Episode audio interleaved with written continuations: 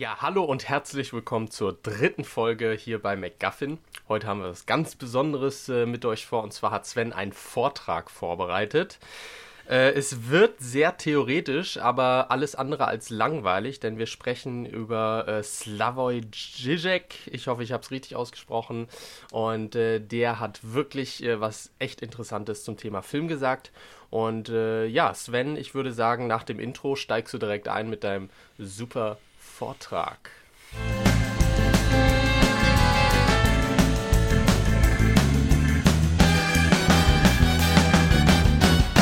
MacGuffin, der Filmpodcast. Träume nicht dein Leben, sondern verfilme deinen Traum. Mal so in den Raum gefragt, wer von euch hat alles schon mal Cola getrunken?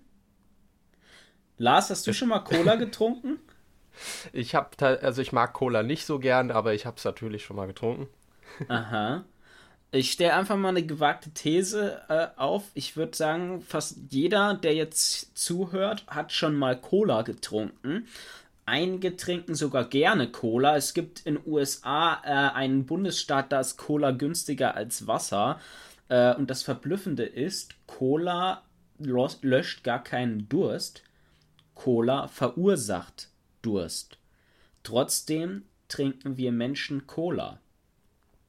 Und das Interessante ist, warum trinken wir so gerne Cola, wenn es doch aber gar keinen Durst löscht, sondern Durst verursacht? Und die, der Grund ist ganz einfach. Wir Menschen, wir wollen gar kein Begehren stillen in unserem Leben. Wir begehren das Begehren an sich. Und deswegen trinken wir Menschen Cola. Ja, und was hat das jetzt mit Film zu tun? Ja, das ist die Frage, wohin ich den Bogen sch äh, schlagen werde. Aber um das zu verstehen, muss ich erst nochmal weiter ausholen und sagen, woher kommt denn eigentlich das Begehren nach dem Begehren der Menschen? Und da sind wir angekommen in der Psychoanalyse bei Jacques Lacan. Äh, Jacques Lacan prägte in den 1930er Jahren den Begriff des Spiegelstadiums. Was ist das Spiegelstadium? Das Spiegelstadium ist das Moment, wo das kleine Baby im Alter zwischen 9 und 18 Monaten sich das erste Mal selbst im Spiegel sieht und es erkennt, das, was ich da im Spiegel sehe, das bin ich.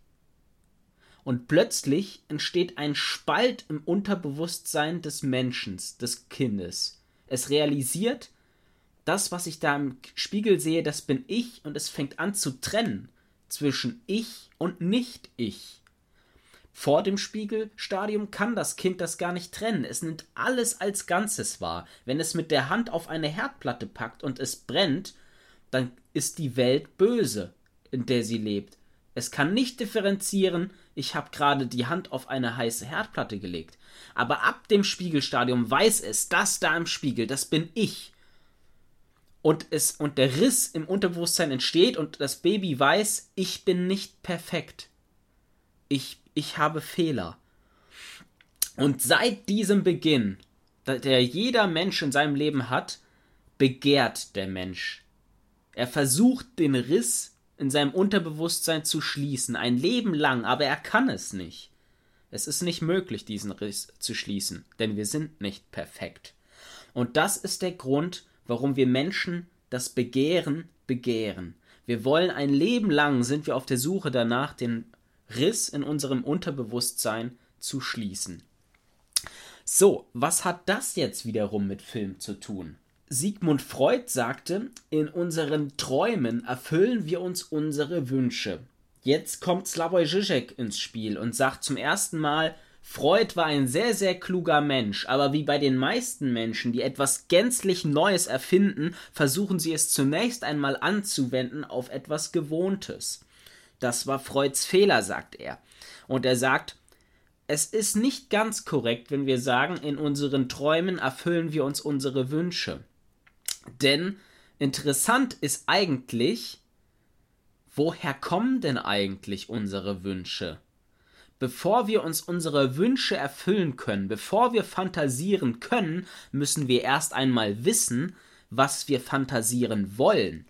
Und dabei ist doch das Interessante, es gibt nichts Natürliches in der Fantasie und im Begehren des Menschen. Das Begehren und das Fantasieren des Menschen ist nichts Natürliches. Der Mensch wacht nicht, äh, lebt nicht, wird nicht geboren und weiß, ich mag Cola. Oder ich stehe auf die und die Frau. Das, um das zu verdeutlichen, ich möchte gerne mit dieser blonden Frau schlafen. Ich kann aber nicht, deswegen fantasiere ich es mir. Aber um das zu wissen, muss ich diese blonde Frau erst einmal begehren, ich muss sie erst einmal sehen und dann weiß ich, dass ich mit, gerne mit ihr schlafen möchte. Und das bedeutet, das, was wir begehren, wird uns von außen vorgegeben. Es gibt einen Impuls von außen, damit ich weiß, was ich begehren muss. Und jetzt kommt der Spiel, der, der Film ins Spiel. Der Film ist die, die Kunstform, die das per Excellence beherrscht, uns vorzugeben, was wir begehren sollen. Keine andere Kunstform kann uns das dementsprechend vorgeben und deswegen sagt Slavoj Žižek, Film ist eine perverse Kunst. In Filmen wird uns vorgelebt, was wir begehren sollen und vor allem, wie wir begehren sollen. Und dennoch hält der Film das, was wir begehren sollen, immer mit viel Abstand von uns weg. Wir können es nicht erreichen. Das ist das, was Filme kennzeichnet. Aber Slavoj Žižek ist auch ein großer Liebhaber des Films. Denn äh, er analysiert äh, seit, seit Kindestagen an, er wollte, er hatte auch mal vor, eine Karriere selbst als Filmregisseur zu starten, ähm, hat sich aber dazu entschieden, dass er dafür nicht intelligent genug ist und ist deswegen Psychoanalytiker geworden. ähm, und er sagt aber, gut, Film ist eine perverse Kunst und er unterscheidet zwischen äh, genialen Meisterwerken und dann halt wirklich dem, dem sag ich mal, perversen, äh, perversen Film. Und er sagt, es gibt Filme, das sind die wahren Meisterwerke und die stellen dem Zuschauer, die sind wie die dritte Pille in Matrix. Major Spoiler Alert. In Matrix gibt es zwei Pillen, eine rote und eine blaue Pille. Und mit der einen Pille kann, äh, kann Neo in der Realität leben, ohne zu wissen, dass er in Wirklichkeit in einer Illusion lebt. Und äh, mit der anderen Pille kann er äh, in der Realität, also in der echten Welt leben und weiß, dass es die, die Matrix gibt, ja, also, also die Illusion. Und Slavoj Žižek sagt, er will eine dritte Pille. Und der Film kann die dritte Pille sein. Und mit dritter Pille meint er, er will nicht die Realität sehen und er will auch nicht die Illusion sehen. Er will, er möchte innerhalb der Illusion die, äh, die Realität erkennen. Dafür ist es ganz wichtig, jetzt auch den Begriff Ideologie einzuführen. Was meint er denn eigentlich, wenn er ständig damit sagt, von, von Illusion innerhalb der Realität? Und zwar sagt er, unsere Welt ist voll gespickt mit Ideologien, ja. Egal, du kannst dein Müsli, deine Müsli-Packung kannst du anmachen, du siehst darauf irgendein Wappen, Knusperone, äh, das ist eine Ideologie, zum Beispiel, ja. Deine Welt besteht aus voller Ideologien und das sind alles kleine Lügen. Und er will die Pille, um alle Lügen innerhalb der Realität zu verstehen. Das wirkliche Meisterwerk von Filmen, die haben die Möglichkeit, die können uns Menschen äh, eine Art äh, dritte Pille geben. Sie geben uns die Koordinaten, um die Idealisierung und Täuschung zu entdecken. Und er sagt, wir brauchen die übertriebene, schöne Realität, eine filmische Fiktion, um die Dimension zu finden, äh, äh, damit wir äh, für unsere Realität bereit sind. Und das kann nur der Film. Aber ich will euch jetzt nicht ähm, zu sehr ähm, mhm. zuschwallen mit äh, den, den Zitaten von Slavoj Žižek. Ich würde ganz einfach mal ganz konkret werden. Gehen wir doch mal auf Filmbeispiele ein. Was darf ich mal, äh, darf ich mal bis hierhin einmal äh, das, was du jetzt gesagt hast, ähm, als Nicht-Filmtheoretiker oder Filmwissenschaftsstudent zusammenfassen? Ja. Slavoj Žižek, ein Philosoph, der äh, im Prinzip über die Kunst des Filmes nachdenkt und behauptet, dass der Film, und das ist jetzt äh, eher eine Frage, ähm, in der Realität, in der wir leben, eine Fiktion darstellt? Der Film stellt eine Fiktion dar innerhalb der Realität, das ist richtig. Äh, ähm, ja. Mhm. Und was ist jetzt das Spannende daran? Und zwar, wenn wir als, ähm, also wir kommen als Baby zur Welt und, und fühlen uns äh, als perfekter Mensch, beziehungsweise wissen nicht oder sind uns nicht unserer selbst bewusst. Heißt, wenn wir auf die Herdplatte fassen, denken wir einfach, die Welt um uns herum ist böse, weil wir jetzt einen Schmerz spüren. spüren. Ähm, wenn ich jetzt aber als erwachsener Mensch auf die Herdplatte fasse, denke ich einfach, dass ich dumm war oder nicht aufgepasst habe und nicht, dass die Welt um mich herum äh, böse ist. Ja, richtig. Das heißt, äh, dass ich ab diesem sogenannten Spiegelstadium, wo ich weiß, dass es mich innerhalb einer realen Welt gibt, äh, dass ich ab diesem Stadium auch ein, eine Begierde habe. Ähm, ja, aber nicht, weil du auf die Herdplatte fassen kannst, sondern du begehrst, du hast ein Wissen, dass du nicht perfekt bist. Ähm, ah, genau, so, so war das, genau. Ich fasse auf die Herdplatte und denke, ah, das war jetzt nicht so gut von mir und das ist jetzt äh, der ausschlaggebende Punkt, äh, wo es anfängt, äh, dass ich weiß, dass ich nicht perfekt bin. Genau, richtig. Wenn du, wenn du im Prinzip alles als Ganzes wahrnehmen würdest, ne, dann wärest du perfekt. Du könntest ja gar keine Fehler machen. Alles, was, was schlecht ist, ist die Welt, die schlecht ist. Aber du nicht. Weißt du? Und ähm, in dem Moment, wo du differenzierst von nicht ich und äh, von, von ich und nicht ich, ähm, wird dir bewusst, äh, du musst etwas dafür tun, damit du, damit du gut bist, damit du, damit du Dinge richtig machst. Du, dafür musst du etwas tun. Und das ist der Antrieb, warum wir Menschen, wenn wir Geld verdienen, immer mehr Geld verdienen wollen. Habgier wird nie satt. Wir wollen diesen Riss schließen. Wir streben danach, immer einen Riss zu schließen, den wir gar nicht schließen können. Wir streben danach, ein Begehren zu befriedigen, das wir nicht befriedigen können.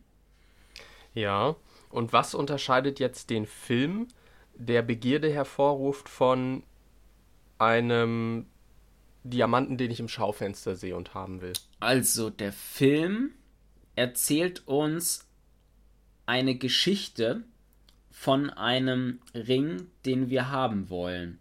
Und er verbindet zwei Koordinaten zum Beispiel.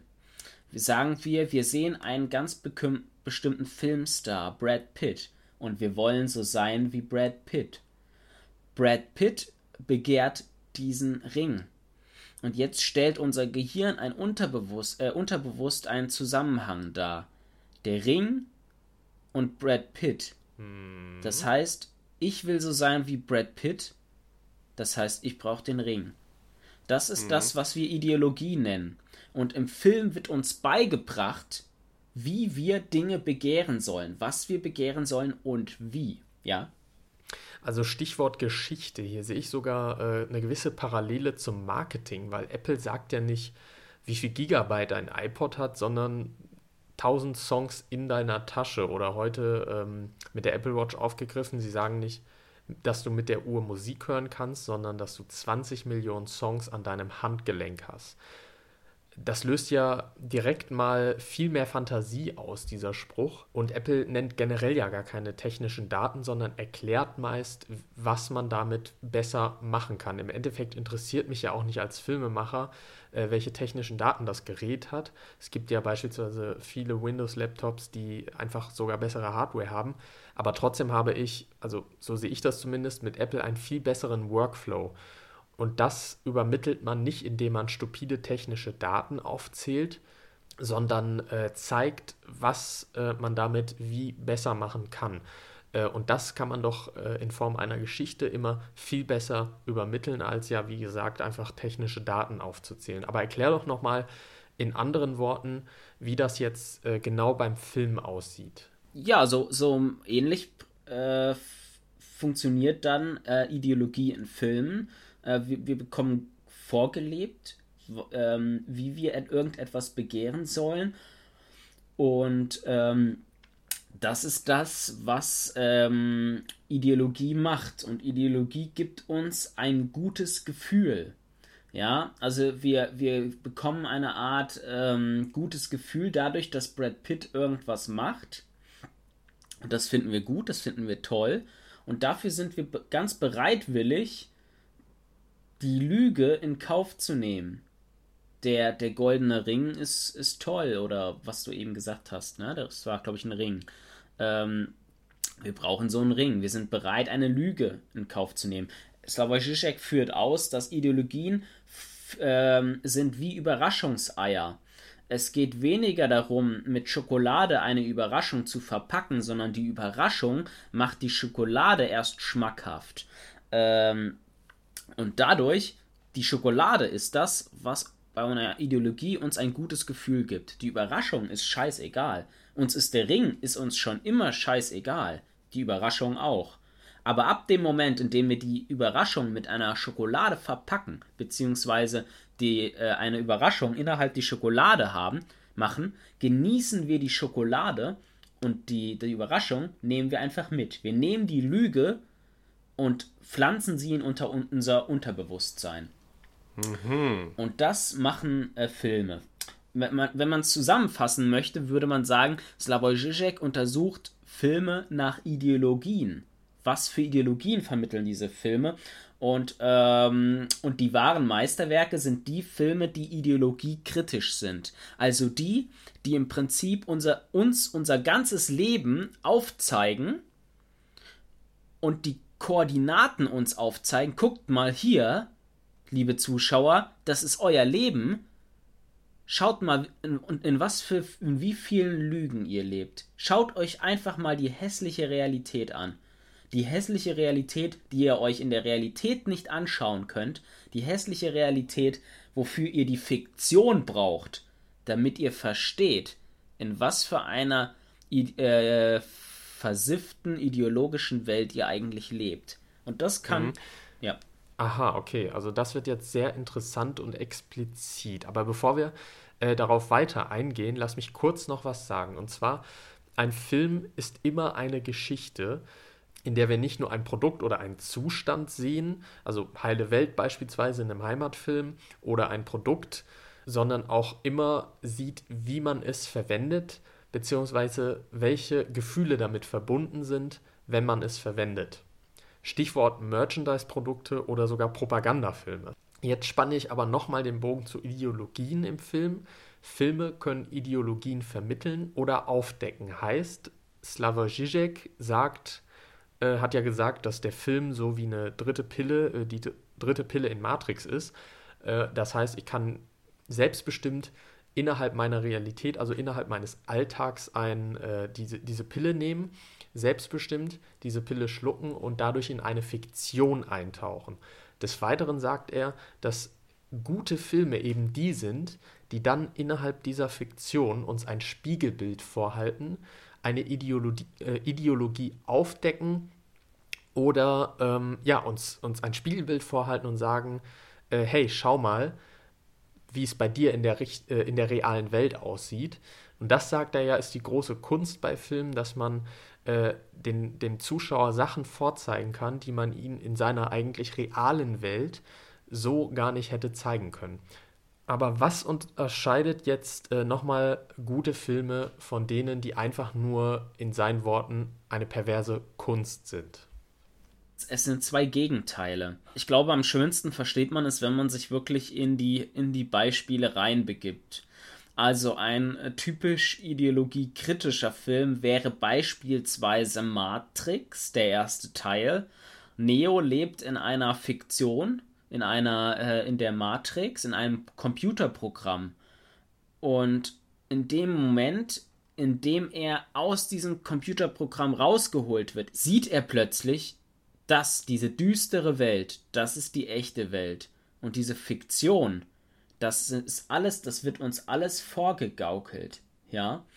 Ähm, und das ist genau dasselbe, was passiert, wenn wir eine Ideologie enttarnen die ganzen Wähler, die Donald Trump wählen, ich mache jetzt mal eine gewagte These, die lieben Donald Trump. Und die meisten anderen Menschen, die fragen sich, wieso eigentlich? Wieso lieben sie Donald Trump? Ja, was ich meine, merken Sie nicht, wie er permanent lügt, wie er permanent lügt.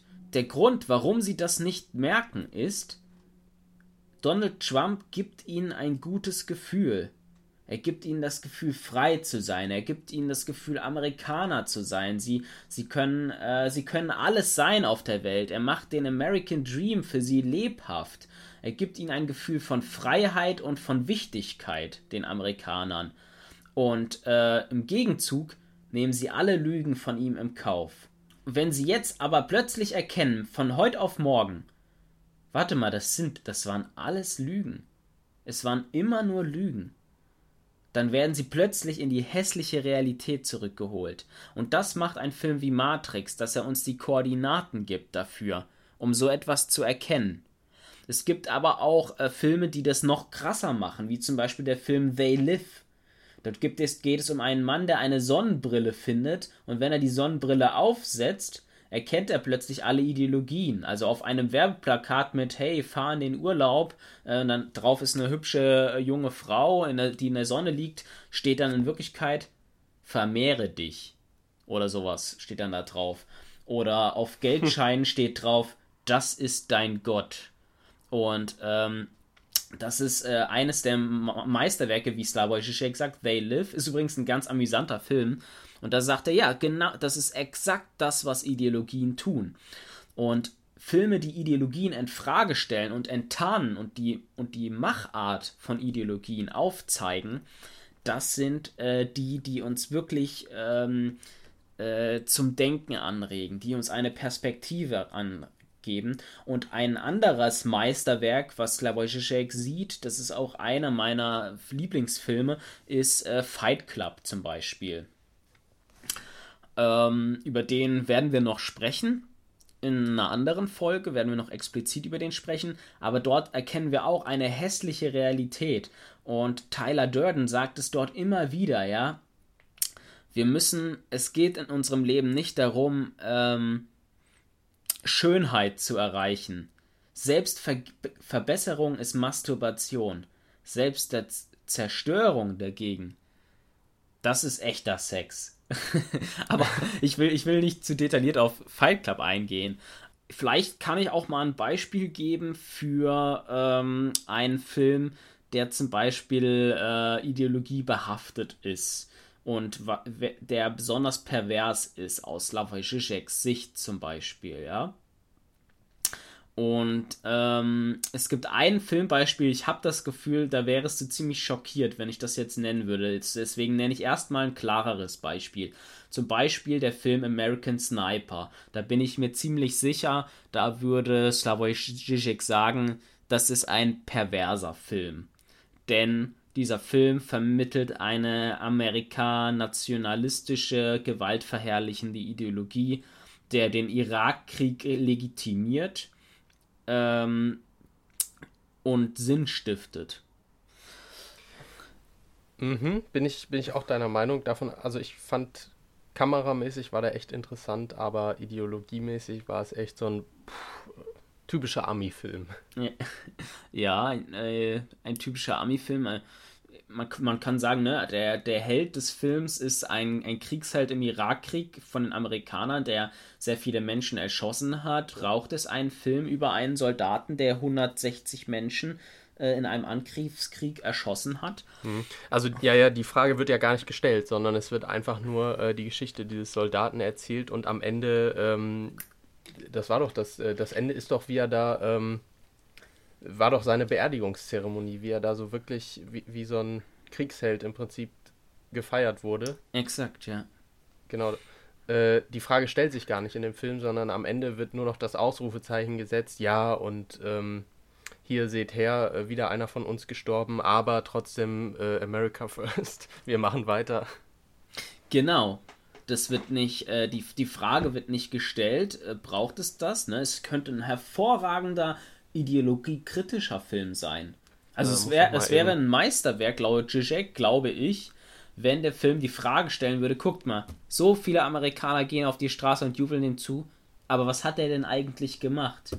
Der hat 160 Menschen ermordet in einem Angriffskrieg. Hm. Und sind das nicht die schönsten äh, Filme über Ideologien, die ähm, im Prinzip eine große Geschichte bzw. eine große Frage stellen, aber die Geschichte äh, in einem kleinen regionalen oder sogar familiären Umfeld erzählen? Und das wäre ja im Prinzip äh, dann der Sniper an sich, äh, der sich selber persönlich die Frage stellt, klar habe ich meinen Job gemacht, aber ich habe trotzdem 160 Leute umgebracht. Also hier könnte man ja die Ideologie die ganz Amerika eigentlich beschäftigen sollte oder die Frage äh, in einem kleinen Beispiel nennen. Sind das nicht die schönsten Filme? Wie meinst du das jetzt konkret? Was hast du vor? Also was müssen wir jetzt nennen? Oder? Also was ich meinte, äh, sind Filme, die im regionalen Rahmen oder sogar im ganz kleinen Rahmen einer Familie oder sogar im Rahmen nur einer Person, und zwar in dem Falle dann des Snipers, ja die große Frage einer Nation stellen, und zwar, ob der Krieg überhaupt gerechtfertigt ist, ob das was bringt, indem wir äh, den Sniper zeigen, der seinen Job macht, er sich aber persönlich als Mensch die Frage stellt oder dann in so ein, in eine Situation hereingeworfen wird, wo er sich selber die Frage stellt, ja gut, aber trotzdem habe ich 160 Menschenleben ausgeknipst. Hm. Da hätten wir also de, de, den großen Kontrast zwischen äh, der großen amerikanischen Ideologie, sage ich mal, und einem kleinen Individuum, was sich persönlich aber trotzdem die Frage stellt, äh, ja, es waren trotzdem Menschen. Hm. Anderes Beispiel, um das kurz zu verdeutlichen, was ich sagen wollte, Alfred Hitchcock Die Vögel. Das ist ja so gesehen ein Katastrophenfilm, einer der ersten seiner Art gewesen. Mhm. Er bleibt aber regional und zwar in Bodega Bay und noch mehr runtergebrochen erzählt er eigentlich nur die Geschichte von äh, Melanie, äh, und einer kleinen Familie in diesem Dorf. Hm. Damit meine ich, dass das große, Men also man kann die Vögel ja auch als Katastrophenfilm mit einer großen Menschheitsfrage stellen ähm, oder, oder sehen, äh, dass, die, dass die Umwelt irgendwie uns, äh, dass die Umwelt irgendwann zurückschlägt oder mhm. auch mal eine Antwort auf, auf darauf gibt, wie wir mit der, der den Tieren oder der Welt umgehen. Mhm. Ähm, das ist eine große Menschheit, Menschheitsfrage, würde ich sagen, die aber im Film Die Vögel am Beispiel einer kleinen Vorstadt oder kleinen Stadtfamilie erzählt wird. Also ich kann nachvollziehen, was du meinst und ähm, gebe dir auch recht. Äh, ich würde nur sagen, dass ähm, das auch ein pompöser, großer Film mit einer großen Handlung und einem großen Krieg das auch kann, ähm, derart kritisch werden. Also ich, ich würde nicht unbedingt sagen, dass es nur der kleine Film kann, weißt du? Mhm. Also ich, ich denke zum Beispiel, ich weiß nicht, ob du mal Apocalypse Now gesehen hast. Ja, ja gut, es ist ein Kriegsfilm mit großen und, und vielen Totalen von Schlachtfeldern, aber in, im Endeffekt wird, wird die zentrale Frage ja auch innerhalb nur einer kleinen Gruppe gestellt und ja. die Geschichte erzählt. Ja, okay, mhm, das, das stimmt, ja. Mhm. Und, äh, und um, um nochmal zu American Sniper zurückzukommen, äh, der Film ist ja nicht so, aber er könnte diese Frage nur anhand eines Individuums stellen. Und zwar anhand des Snipers, der sich als Mensch überlegt, oh, ich habe 160 andere Menschen umgebracht. Hm. Ja, ich verstehe, was du meinst. Ja, das ist, das ist was, das passiert quasi entweder im Kopf des Snipers oder halt wirklich nur innerhalb, innerhalb einer kleinen Gruppe, wo das wirklich dann auch enttarnt wird. Anhand eines äh, Einzelbeispiels meinst du so ein bisschen, ne? Genau, ja. Ich finde, wenn wir jetzt gerade dabei sind, wir können eigentlich ganz gut so Kriegsfilme auch gegeneinander halten, ne? Wahre Antikriegsfilme, finde ich, sieht man tatsächlich sehr selten. Und wirklich ideologiekritische Kriegsfilme ähm, das sind halt wirklich gute Filme. Und mir fällt da jetzt zum Beispiel äh, Apocalypse Now ein, den ich unfassbar gut gegenstellen kann gegen American Sniper, weil ich finde, das Geniale an dem Film Amer äh, Apocalypse Now ist wirklich die Perversion dieses Krieges, die dargestellt wird, ne?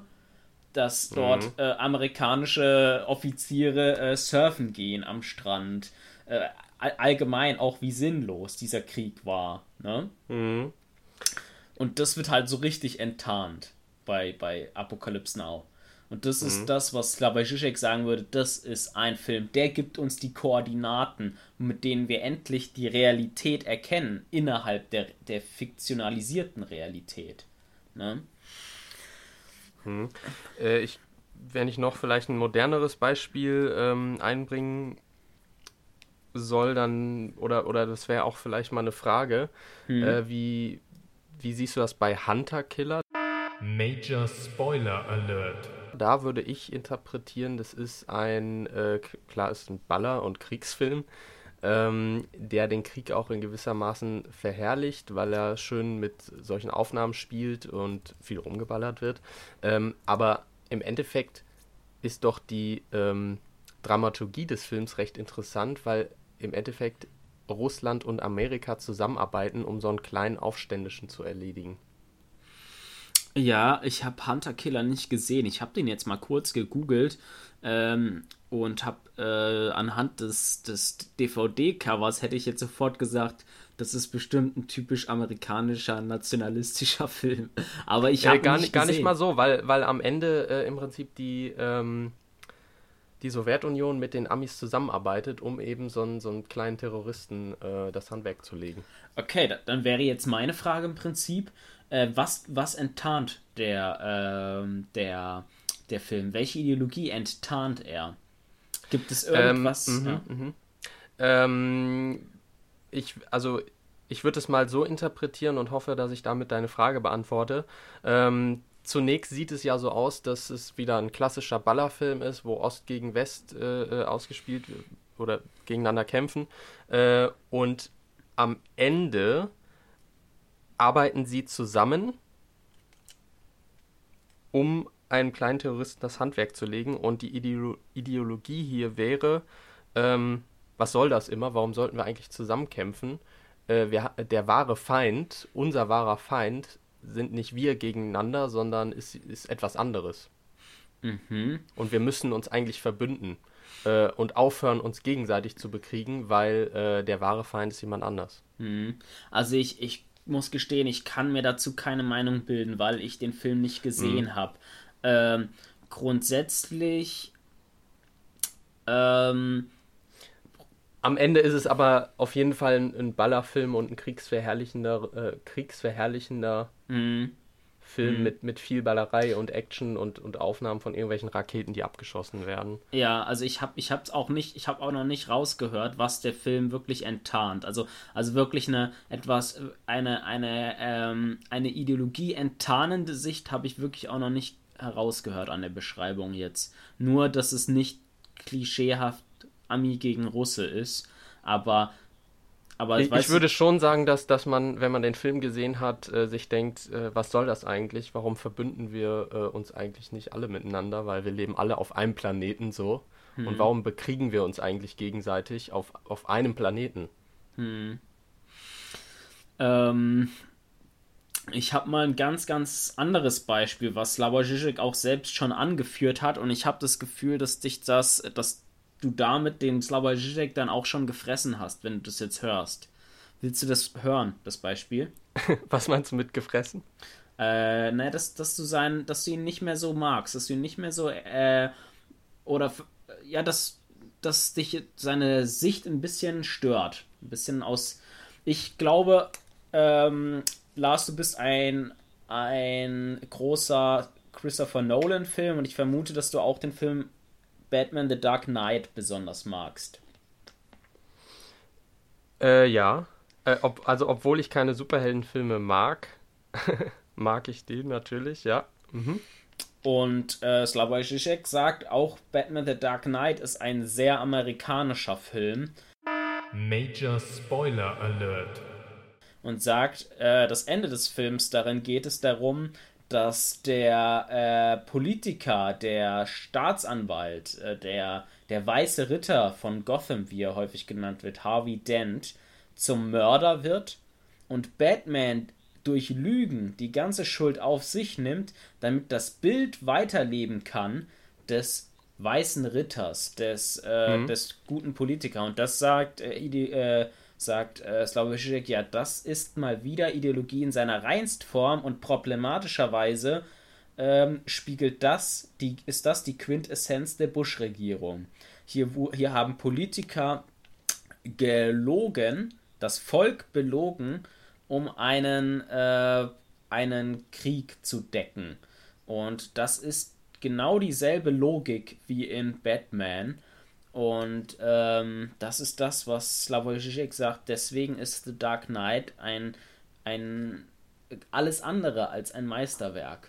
Grundlegend erst einmal, du hast mir auch äh, witzigerweise eine DVD von äh, ihm zugeschickt. Hm. Und da musste ich erstmal wieder irgendwie ein altes MacBook rauskam, was noch ein DVD-Laufwerk hat. Fand ich allein schon äh, ulkig. Äh, zweieinhalb Stunden habe ich mir angesehen. Äh, sehr interessant heißt The per Perverts, wie wird es ausgesprochen? Der Perverts Perverse Guide, Guide zum, zum Kino. Zu Cinema, ja. Hm. ähm, aber mein, mein großes Problem auch grundsätzlich mit, mit Filmkritikern und äh, allgemeinen ähm, Interpretationen auch zu Filmen ist, äh, dass mir teilweise zu viel rein interpretiert wird das ist so ein bisschen irgendwie, ich erinnere mich da immer an meine Abiturprüfung, wo äh, da habe ich äh, Gedichtsanalyse ausgewählt in Deutsch, äh, obwohl ich da überhaupt keinen Bock drauf habe. Ähm, ich habe den Spieß aber umgedreht und äh, ja einfach angefangen, alles rein zu interpretieren, was ich mir, was ich mir da rein interpretieren kann. Hm. Und es ist, es ist glaube ich, sogar eine 1 oder 14 äh, Punkte oder sowas ist es geworden. Das ist so ein bisschen mein Problem. Ich glaube beispielsweise auch nicht, dass Alfred Hitchcock so krass dermaßen über seine Szenen nachgedacht hat, weil da gibt es ja echt, es gibt, glaube ich, Aufsätze, keine Szene wurde so oft analysiert wie diese Duschszene und da werden ja teilweise Sachen rein interpretiert, wo ich mir denke, Leute, am Ende ist es ein Film, der ähm, klar unterhalten soll und auf der anderen Seite die Leute zum Nachdenken anregen soll und jeder soll äh, so ein bisschen selber auch seine eigen, sein eigenes Leben äh, da und seine eigenen Erfahrungen mitbringen, um, um selbst zu interpretieren. Äh, aber am Ende ist es ein Film. Und am Ende soll jeder so ein bisschen selbst seine Sicht, seine Weltsicht und Erfahrung nehmen, um, um Sachen zu interpretieren. Und da tue ich mich so ein bisschen schwer von The Dark Knight irgendwas bis in die Bush-Regierung rein zu interpretieren. Da äh, sind wir ja fast schon so bei, bei Verschwörungstheorien. Naja, Moment, Moment. Slavoj Žižek sagt nicht, Christopher Nolan hat sich mit der US-Regierung abgesprochen, bevor er diesen Film gemacht hat. Ne? Mhm. Das, hat, das sagt Slavoj Žižek nicht. Slavoj Žižek sagt, dieser Film gibt den amerikanischen US-Bürgern ein gutes Gefühl und tischt ihnen eine Lüge auf. Das macht der Film. Und die Aussage, ähm, er macht das, um die ähm, Bush-Regierung zu legitimieren, davon distanziert sich äh, Zizek. Also, also, also er sagt, Aha, okay. äh, er sagt auf keinen Fall, Christopher Nolan will hier gerade den Irakkrieg äh, ähm, ähm, legitimieren. Er sagt, der Film macht das. Das macht der Film, ja. Er legitimiert das, aber er, er sagt nicht, dort steckt eine Absicht dahinter.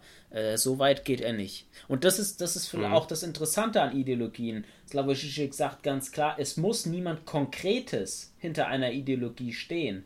Es muss nicht irgendein Mensch in Anzug dort hinterstehen und sagen, hm, ich, über, ich überlege mir jetzt, wie kann ich den Lars am besten manipulieren. Dort muss nicht jemand Konkretes stehen.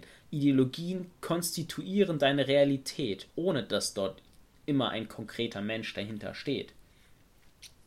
Ja, ich habe noch, ein, hab noch ein anderes Beispiel und zwar die Szene aus der Dialog mit der Leiche im Klo. ähm, da geht es ja im Prinzip um einen Privatdetektiv, der äh, in einem Zimmer einen Mord vermutet, weil er das gehört hat und dann in dieses Zimmer geht, äh, Hotelzimmer oder, oder Wohnung, äh, und dann nach Spuren des Mordes äh, sucht und äh, nichts findet. Und dann betätigt er die äh, Toilettenspülung und ähm, die ist verstopft und Leichenteile kommen wieder hoch oder Blut kommt raus. Mhm. Und er fängt dann mit der Interpretation an, was echt interessant ist und auch zum Nachdenken anregt und echt inspiriert, ähm, dass das Klo im Prinzip so eine Art Barriere zwischen der Realität ist und einer, und einer Welt außerhalb der Realität, weil wir das Klo benutzen, um unsere Exkremente aus unserer Realität verschwinden zu lassen. So, wir wollen damit nichts zu tun haben. Klar, jeder Mensch muss aufs Klo gehen, aber man spricht nicht drüber und das ist ein Tabuthema. Man schließt natürlich die Tür zur Toilette ab, weil das ist ein intimes Thema. Mhm. Und jetzt spüle ich meine Exkremente runter. Das war's für mich. Die sind für mich jetzt weg. Mhm. Äh, und fängt da und, und redet darüber und das ist sehr inspirierend, aber am Ende des Tages sehe ich die Szene und ähm, denke gar nicht darüber nach, sondern was ich maximal tue, ist lachen, wie ich mir vorstelle, wie der, der Mörder äh, total teilnahmslos die Leichenteile das Klo runterspült, so. Mhm. Ja, ich verstehe, was du meinst. Äh, da, da steckt jetzt sehr viel Psychoanalyse drin, aber wenn man es sieht, dann ist es einfach nur eine ganz normale äh, Szene und du verstehst, äh, ja, es, der Mörder äh, spült äh, etwas im Klo runter, ne? Ja, also ich persönlich habe ich, also es gibt Leute, die, die würden erschrocken sein, so. Meine Mutter kann keine Horrorfilme gucken, so. Ähm, ich habe einen sehr schwarzen Humor und würde wahrscheinlich lachen, weil ich mir einfach vorstelle, wie der, wie der Mörder halt ja, die Leichenteile wie, wie Kacke runterspült, so, mhm. teilnahmslos, als wäre es das Normalste der Welt. Ähm, so, so interpretiert halt jeder selber so ein bisschen was in Filme herein. Und ich tue mich äh, schwer, ähm, so tief in Psychoanalyse reinzugehen äh, in Bezug auf Filme. Ob, also das Thema ist sehr interessant, mhm. Aber mhm. ich tue mich schwer, in, in Filme äh, so tief was rein in, zu interpretieren. Ja, ich muss gestehen, dass ich den Film äh, The Pervert's Guide to Cinema andersrum verstehe. Also ich für mich ist es tatsächlich weniger ein Zugang, ein psychoanalytischer Zugang zu Film. Es ist für mich mehr ein filmischer Zugang zu Psychoanalyse. Äh, also ähm, ja, stimmt natürlich. Mhm. Also ich sehe diese Filmbeispiele und die Erläuterung vom, von Slavoj Žižek und verstehe jetzt, was psychoanalytisch gemeint ist. Äh, weniger, als dass ich jetzt endlich den Film verstehe, wenn ich, wenn ich diese Beispiele sehe. Ähm, mhm. so, so war jedenfalls bei mir der, die Erkenntnis. Ähm, so habe ich vieles verstanden. Die Frage letztendlich ist, äh, Psychoanalyse, sehr interessantes Thema. Äh, wie kann ich das Thema in meiner Arbeit als Filmemacher anwenden? Wie kann ich mich davon inspirieren lassen? Was ich für mich gemerkt habe, was ein ganz heißes Eisen ist. Filme vermitteln sehr häufig Ideologie. Und wenn du ein guter Filmemacher sein willst, der sich nicht schmutzig macht, dann weißt du das und achtest auch darauf. Das klingt jetzt vielleicht blöd, aber bei meinem Film ähm, Habichtauge oder, oder wie er dann auch immer heißen wird, ähm, bestand die Gefahr, dass eine Sicht vermittelt wird, von einem schwachen, von einer schwachen Frau, die nichts von selbst kann, auf die man permanent aufpassen muss. Und ich weiß, dass ich mir Gedanken darum gemacht habe, das will ich ja gar nicht sagen. Darum geht es ja jetzt gar nicht. Auf, auf so Dinge muss man achten. Ich weiß noch, bevor ich die Sicht von Zizek gehört habe, fand ich Dark Knight folgendermaßen. Ein sehr spannender, unterhaltsamer Film bis auf das Ende, das ist absoluter Bullshit. Das dachte ich bis dahin. Und nachdem ich Slavoj Žižek gehört habe, wusste ich, ja, genau das, was er meint, das ist das, was faul ist an dem Film. Das ist, das ist absoluter Blödsinn. Ähm, und ich glaube, als Filmemacher, du, du solltest, man sollte darauf acht geben, was man für eine Ideologie ver verwendet. Und wenn du es schaffst, eine Ideologie zu enttarnen, das ist ein richtiger, äh, ein richtiges Goal als Filmemacher. Das mhm. ist das, was äh, Tarantinos Django Unchained so geil macht. Ja, das ähm, nur noch mal als Beispiel Django Unchained, ähm, ein Western, das amerikanischste Genre per Excellence. Die Amerikaner gehen mit einem Revolver raus in die Wildnis und bringen die Demokratie in die Welt und schaffen Recht und Ordnung. Das ist das amerikanischste Genre per Excellence. Und was macht Tarantino? Er fügt diesem Western-Genre die Geschichte der afroamerikanischen Sklaverei hinzu. Ein afroamerikanischer Sklave, der für Recht und Ordnung sorgt im Western. Und das ist das Enttarnen der Ideologie, der amerikanischsten Ideologie per excellence.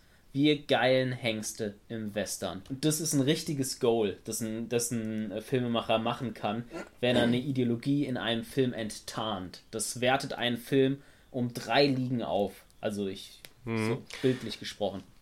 Ja. Ich äh, knüpfe ans Thema Ideologie an und äh, werde jetzt ganz konkret, was ich äh, für als Filmemacher da rausnehme. Und zwar ganz klar, ähm, nochmal vom Marketing angefangen. Es interessiert nicht, äh, wie viel Gigabyte ein Laptop hat, sondern es interessiert mich, was ich damit machen kann.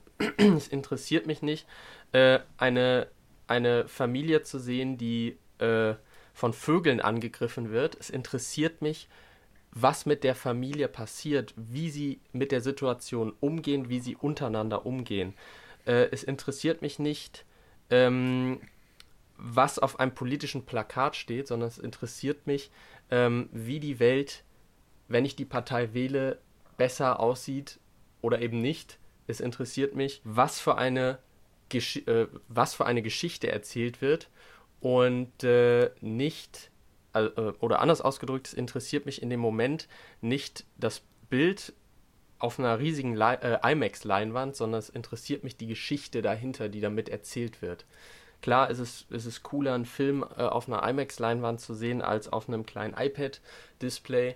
Ähm, aber was eigentlich zählt und was das Interessante am Filmemachen ist, sind die Ideologien dahinter, die Geschichten, die erzählt werden und die Sachen, die ich äh, damit in mein Leben interpretieren kann.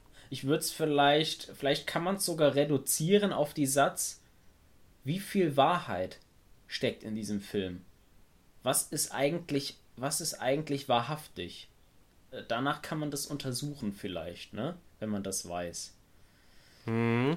Äh, wobei natürlich, also in Matrix ist natürlich nichts wahrhaftig. Matrix aber... ist ein Science-Fiction-Film, ne? Aber er, er hat, er kann trotzdem etwas Wahrhaftiges haben. Und was? Ich finde, dass die, die Geschichte von jemandem, der der in einer Fiktion lebt äh, und äh, bedroht wird von, von Leuten, die, ähm, die ihn im Prinzip gefangen halten wollen, auch in seinem Kopf gefangen halten wollen, mit einer, mittels einer Fiktion. Die ist etwas, das kennt man aus der Realität. Das trifft, das trifft die Realität. Das beschreibt mhm. etwas, was es gibt. Und es ist ein mhm. Science-Fiction-Film, es spielt nicht in der jetzigen Welt. Aber, ähm, aber das, das hat was Wahrhaftiges, finde ich. Klar, ich meine, Sekten gibt es nach wie vor und äh, die leben in einer Art Matrix aus, aus deren Perspektive. Ja, aus, äh, es, aus, unserer Perspektive. Ja, ja, du weißt, ähm, Lars, ich glaube, da denkst du zum Beispiel zu, zu klein. Jeder Mensch lebt in so einer Art ähm, Blase in einer Blase, die gestrickt ist aus lauter Illusionen. Also Slavoj Žižek würde sagen, Ideologien sind der Normalzustand bei Menschen. Sie sind überall. Und es gibt Menschen, die erkennen die besser als andere. Und, und um hier nochmal auf den, auf, aufs Filmemachen an sich zurückzukommen, sind doch Filme am besten, die Ideologien entlarven, wo ich inspiriert werde, äh, nach den Filmen über meine eigene Blase nachdenke, über mein eigenes Sein in der Welt, um mal mhm. philosophisch zu werden, ja. ähm, die mich anregen, faszinieren über, über das Thema des Filmes äh, oder über meine Blase äh, nachzudenken. Ich glaube, das kann man schon für sich festhalten. Und wenn es dir nichts ausmacht, würde ich auch ganz gerne schließen die Folge mit einem Zitat von meinem Lieblingsregisseur. Und zwar ähm, also vorab würde ich kurz sagen, dass Slavoj Žižek sagt, Hollywood an sich ist eine perverse Maschinerie. Und er sagt, das Schöne an Hollywood ist, dass es immer wieder Regisseure gibt, die das Gegenteil machen von dem, was die ganze Industrie macht. Sie enttarnen. Es gibt immer wieder Regisseure, die es schaffen, mittels ihrer Filme, mittels guter Filme, so etwas zu enttarnen, Ideologie. Und mein Lieblingsregisseur ist David Fincher. Das ist der Regisseur von den Filmen Fight Club, 7, Social Network, Gun Girl. Und wie ich finde, die Filme, die ich jetzt alle aufgezählt habe, sind alles Filme, die Ideologien enttarnen. Was er gesagt hat ist, in Filmen bekommen wir Menschen häufig ein Stückchen Kuchen nach dem anderen. Und, und diese Kuchen schmecken süß. Und das, er sagt, das ist das, was ich nicht mag. So mache ich keine Filme. Ich serviere dem Zuschauer ein Stückchen Kuchen nach dem anderen und wenn er reinbeißt, dann schmeckt er das Leben. Und das ist extrem bitter. Ähm, und das ist, äh, das ist ein Zitat, was ich mega mag. Ich habe auch noch ein letztes Zitat. Äh, ich meine, es ist tatsächlich von Hitchcock und zwar die Bilder, die besten Bilder sind nicht die auf der Leinwand, sondern die, die, die im Kopf entstehen, dadurch, dass du dir die Bilder auf der Leinwand ansiehst. Und ähm, dann noch ein Zitat, was ich so ein bisschen erfunden habe, glaube ich. Also ich weiß nicht, ob's, ob's, ob es das Zitat schon irgendwo gibt. Es gibt das Zitat, ähm, Bilder sagen mehr als tausend Worte und dazu kann ich nur sagen, Emotionen sagen mehr als tausend Bilder. okay. Boom, chaka, chaka. Auch okay. gut. okay. Und äh, ich weiß nicht, ob es das schon gibt, äh, weil, also, sonst würde ich sagen, es ist mein Zitat. Gut, lassen wir das einfach mal als Zitat Lars Fliegner so stehen. Vielleicht beschwert sich ja irgendjemand. ja.